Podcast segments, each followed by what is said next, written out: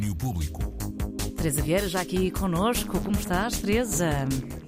Ah, espera, então, está tudo bem comigo também? Está, está. Agora sim. está, está sempre tudo.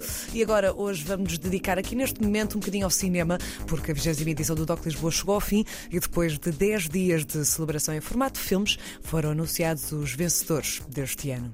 Ну, эта история интересная. мне- О, ты проиграл. Всё, я проиграл. Отлично. уходим. Не, ну, типа, вот это просто метафора. Вот так же я и в своих отношениях сделал. Не, ну, в принципе, можем уже пойти. A Date in Minsk, de Nikita Lafretsky, foi o vencedor do Grande Prémio Cidade de Lisboa para melhor filme da competição internacional. Uma decisão unânime do júri que premiou o filme pelo conceito cinematográfico, pela preocupação com temáticas atuais e pela autenticidade dos diálogos e interpretações. No campo nacional, Vexations, de Leonardo Moura Mateus, tal como A Visita e Um Jardim Secreto, de Irene Borrego, foram os vencedores do prémio HBO Max para melhor filme da competição portuguesa. São alguns dos muitos filmes vencedores desta 20 edição do DOC Lisboa.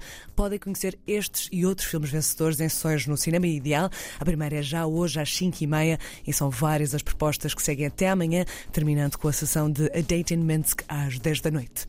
E o DOC Lisboa recebe também em algumas das estreias desta semana. Por exemplo, o filme de encerramento do festival Objetos de Luz de Acácio de Almeida e Marie Carré vai estar a partir desta semana nas aulas portuguesas.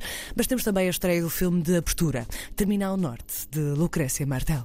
¿Y esa luz? Son los de la secta. Negro hijo de negro Filme que resultou do regresso de Lucrécia Martel à sua terra natal, em Salta, durante o confinamento de 2020, em que acompanha Julieta Lazo numa introdução a um grupo de mulheres artistas que desafiam a opinião dos outros em volta das fogueiras. Um retrato que chega a partir de quinta-feira aos cinemas. E ainda no mote Doc Lisboa, mas em modo cinema nacional, quinta-feira estreia Chelas Nhacau, um filme que marcou presença no festival em 2020 e que nos traz o retrato desta zona da cidade, guiado pelas melodias, pelas palavras e visões de quem lá vive.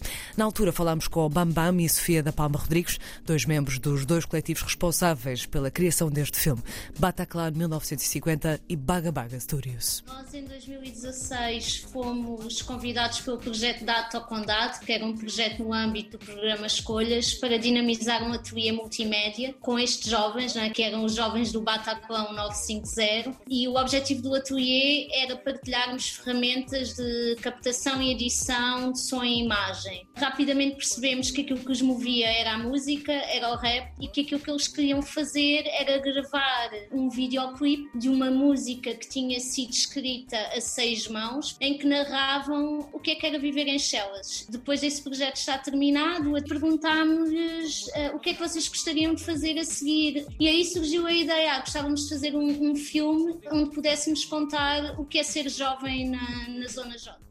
Sofia da Palma Rodrigues a falar-nos de como começou este projeto. A entrevista completa está no site da 3 e o filme, o resultado final, Chelas Nhacau, dos Bataclan 1950 em Baga Baga Studios, chega esta quinta-feira aos cinemas portugueses. Muito bem, e foram muito, muito boas estas novidades, não é? É verdade. Teresa? E vemos-nos cá daqui a uma hora? Uma hora, é isso. Uma horinha, vamos lá então. Obrigada, Teresa. Domínio Público.